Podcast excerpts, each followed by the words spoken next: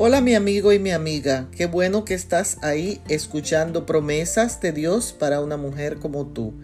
En el día de hoy leo en el primer libro de los reyes, el capítulo 14 y el verso 13. Solo el de los de Jeroboam entrará en sepultura, por cuanto se halló en él algo bueno ante el Señor.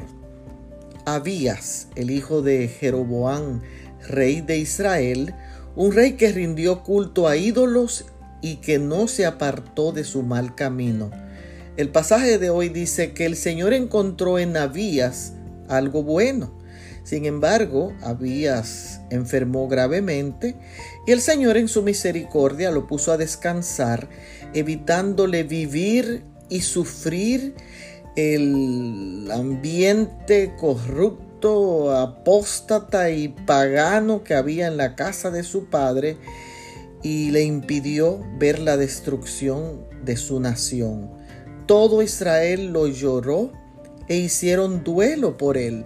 Ni aun el dolor de haber perdido a su hijo hizo que Jeroboam cambiara su vida y el curso de su mal camino. Pero a pesar de su mal proceder, el alma de su Hijo fue guardada para vivir por la eternidad.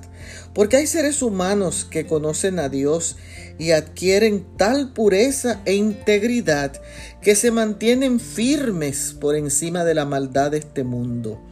Qué gran amor de salvación para aquellos hijos que luchan por agradar a Dios, pero qué tristeza por aquellos padres que son infieles al Dios Todopoderoso.